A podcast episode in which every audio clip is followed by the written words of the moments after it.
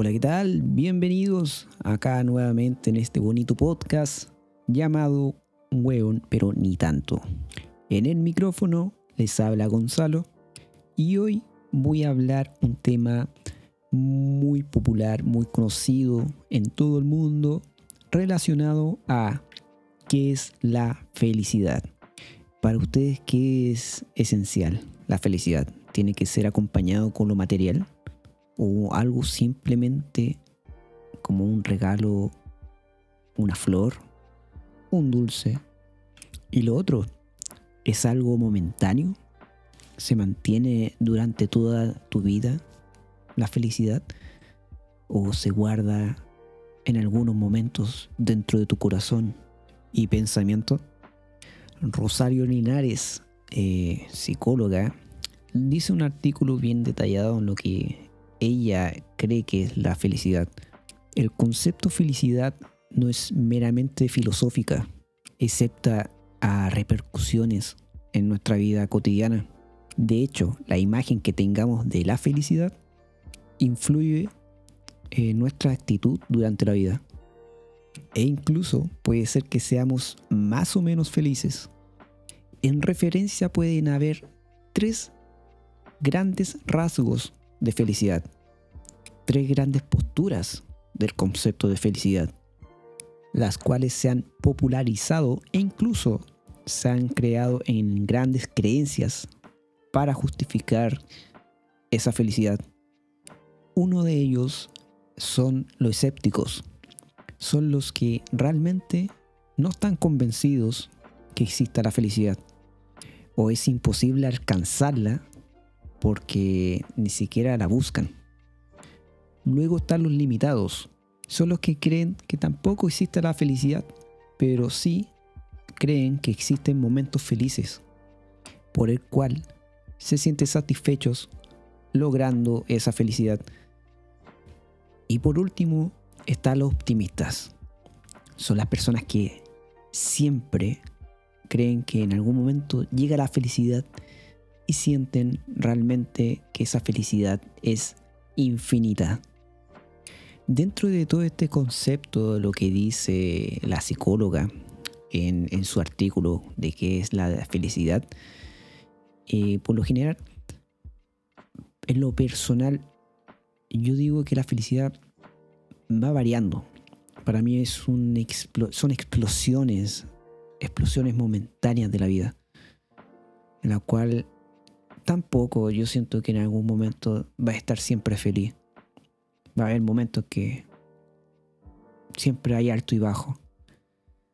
Ahí es cuando tú decides estar en qué situación anímica estar.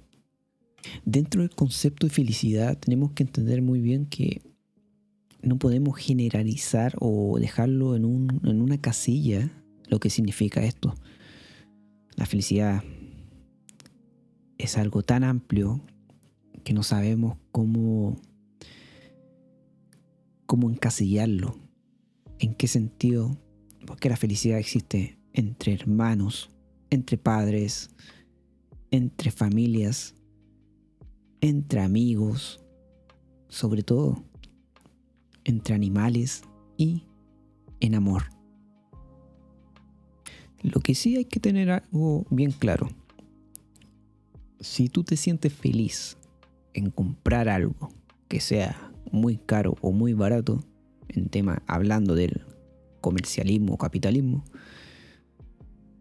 la felicidad va a ser momentáneamente.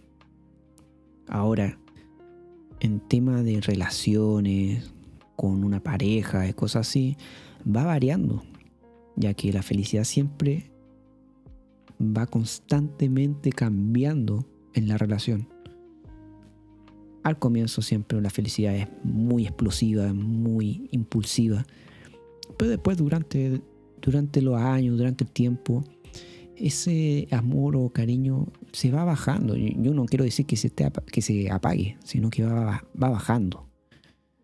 Y ahí va el juego de las dos personas. Cómo activar esa felicidad para reencontrarse ellos mismos en el amor. Pero siempre me han dicho, eh, o siempre lo he escuchado en realidad, la culpa fue de uno en una relación. Es porque me engañó o es porque terminó él. No, no, no, no. Las relaciones se hacen de dos y se terminan de igual manera. O sea, de a dos. Pero eso es más que nada relacionado al tema de relaciones con pareja. Pero veámoslo un poco más detallado en una, en una felicidad más personal, en lo que realmente a uno lo llene. Por ejemplo, en una carrera que tú sabes que en algún momento en la carrera lo ves, te ejerces, te titulas y sabes que no es tan popular como una ingeniería, que puedes ganar mucha plata, todo eso. Pero, por ejemplo, en arte, te llena, te satisface como persona que lo que estás haciendo en eso te sientes bien. Y va dependiendo también de lo que tú quieras. Ni siquiera estudiar. Va dependiendo de lo que, que te quieras desarrollar y especializar. Hay muchas personas antiguamente que no estudiaron nada, de hecho ni siquiera existieron las carreras de lo que son ahora. Es un tema de dedicación y amor al arte, como le dicen, y amor propio para poder lograr tus metas en realidad. Pero la función de todo esto eh, para mí la felicidad en tema personal es que uno se sienta bien, se sienta cómodo y se sienta realmente que valga la pena en este mundo. Luego está la dependencia emocional. ¿A qué me refiero con eso?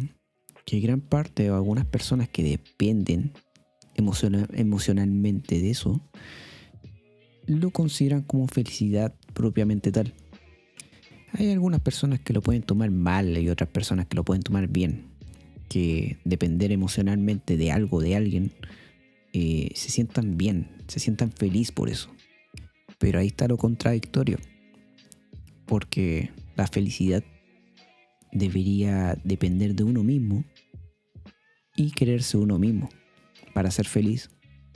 Así uno realmente sabe lo que quiere en su vida en lo que sea.